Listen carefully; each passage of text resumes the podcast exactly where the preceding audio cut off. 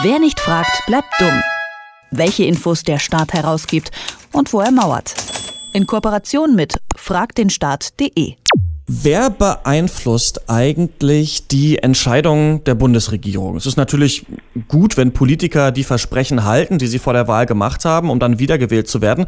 Aber die Bürgerinnen und Bürger, die können auch anders auf die Politik einwirken. Zum Beispiel klar durch Demonstrationen, das weiß man ja aber eben auch ähm, so über Umwege durch Meinungsumfragen, denn in der Entscheidungsfindung beauftragt die Bundesregierung immer wieder verschiedene Meinungsforschungsinstitute und das kann durchaus zu Problemen führen. Das meint Arne Semsrott von Frag den Staat und den habe ich am Apparat. Hallo Arne. Hallo. Ja, ein kurzes Beispiel zum Thema. Eine Studie hat 2010 ergeben, dass die Mehrheit der Deutschen für die Aussetzung der Wehrpflicht ist. Und ein Jahr später, also im März 2011, hat die Bundesregierung die Wehrpflicht dann also tatsächlich ausgesetzt. Also könnte man ja sagen, sie hat entsprechend der Mehrheitsmeinung entschieden und da gibt es auch eigentlich nichts zu beanstanden, oder? Naja, es ist auf jeden Fall keine Wahl, die da stattgefunden hat. Äh, Meinungsumfragen sind natürlich auch sehr stark davon abhängig, was genau gefragt wird, was nicht gefragt wird, wie gefragt wird. Und sie ist natürlich auch immer nur ein Bild der jeweiligen Situation, also des jeweiligen Tages und hat auf jeden Fall nicht so das Gewicht, das, das eine Wahl hat. Deswegen ist so ein bisschen die große Frage, ob man sich wirklich besonders stark so in in aktuellen politischen Fragen an Meinungsumfragen ausrichten sollte. Aber offensichtlich macht die Bundesregierung das ziemlich stark. Du hast gerade gesagt, es ist wichtig, ähm, was gefragt wird, wie gefragt wird. Ich würde mich erstmal fragen, wer fragt denn? Was für Institute fragen denn da? Also das Presse- und Informationsamt der Bundesregierung, das Bundespresseamt, das beauftragt regelmäßig äh, die großen Umfrageinstitute, also zum Beispiel Allensbach, damit bestimmte Umfragen durchzuführen. Das sind ein paar regelmäßige Aufgaben, ein paar regelmäßige regelmäßige Umfragen, zum Beispiel zu der Bewertung bestimmter Politiken. Das sind dann aber auch immer wieder spezielle Umfragen, zum Beispiel äh, zur Flüchtlingsfrage, zum Beispiel zu 25 Jahren Mauerfall, solche Sachen. Die werden dann in einer repräsentativen Umfrage durchgeführt und dann hat erstmal vor allem das Bundespresseamt darauf Zugriff und vielleicht richtet es dann teilweise auch seine Politik danach aus. Ja, der Spiegel, der hat mal über 600 äh, solcher Meinungsumfragen ausgewertet, die von der Bundesregierung beauftragt wurden. Und äh, da wurde festgestellt, die Bundesregierung hat die Erkenntnisse dieser Umfragen teilweise wortwörtlich in Regierungserklärungen übernommen.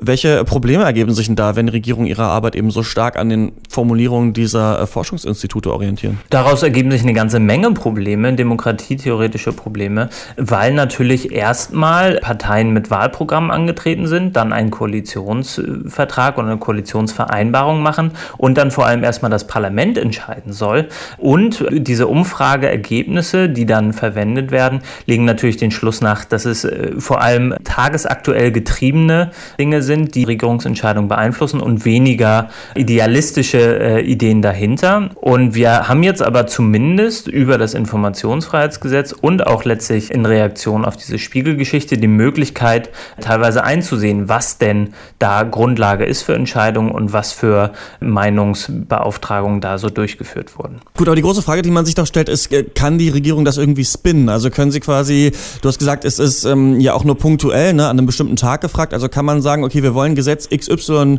durchdrücken, Deswegen fragen wir dieses Institut an diesem Tag, denn da kriegen wir das Ergebnis raus, was uns am besten in die Karten spielt.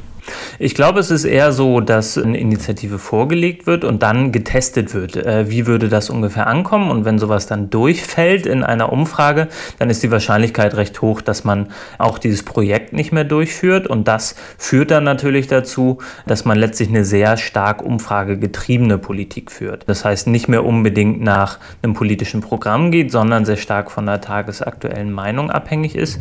Und das ist dann weniger der Fall, dass, dass man diese Umfragen selbst so spinnt, sondern eher, dass man sich nach den Ergebnissen dieser Umfragen ausrichtet. Und das wird ja Angela Merkel nachgesagt, ne? Auch dieses Merkel sich immer nicht so richtig entscheiden können und dann auf einmal eine Entscheidung äh, treffen. Ihr wird ja auch nachgesagt, sehr viel auf so Umfragen zu hören, ne?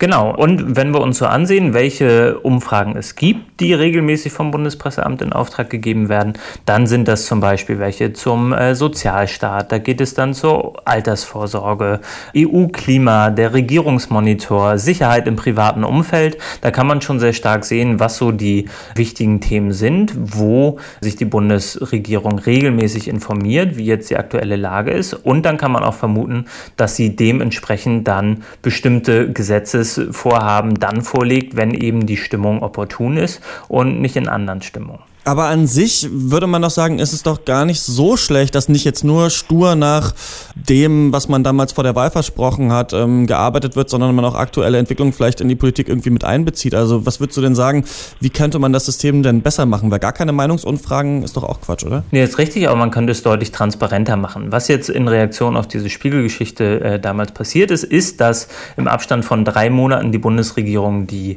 Umfragen veröffentlicht auf einem äh, wissenschaftlichen Portal Quartal. Sie sollte das aber eigentlich tagesaktuell machen, denn jetzt haben wir zum Beispiel auch Umfragen, die dann gerade von, der, von den Regierungsparteien, von der CDU genutzt werden. Die haben dann zum Beispiel den Zugriff auf Umfragen zu aktuellen Beliebtheitswerten und die Opposition, die hat nicht Zugriff auf diese Umfragen und ich glaube, es ist der richtige Schritt, solche Umfragen in dem Moment, in dem sie beim Bundespresseamt sind, auch direkt zu veröffentlichen, damit alle Menschen davon profitieren, alle Menschen einen Einblick haben, wie der denn gerade die aktuelle Lage ist und nicht nur die Bundesregierung bzw. die Parteien in der Regierung da einen Vorteil haben, den sie sich mit Steuergeldern erkauft haben. Die Bundesregierung orientiert sich in ihren Entscheidungsfindungsprozessen häufig an Meinungsumfragen und das kann man durchaus kritisch sehen. Das meint Arne Semsrott von Frag den Staat. Danke, Arne. Dankeschön. Wer nicht fragt, bleibt dumm. Die Serie auf Detektor FM. Den Staat selbst was fragen? Ganz einfach auf fragdenstaat.de.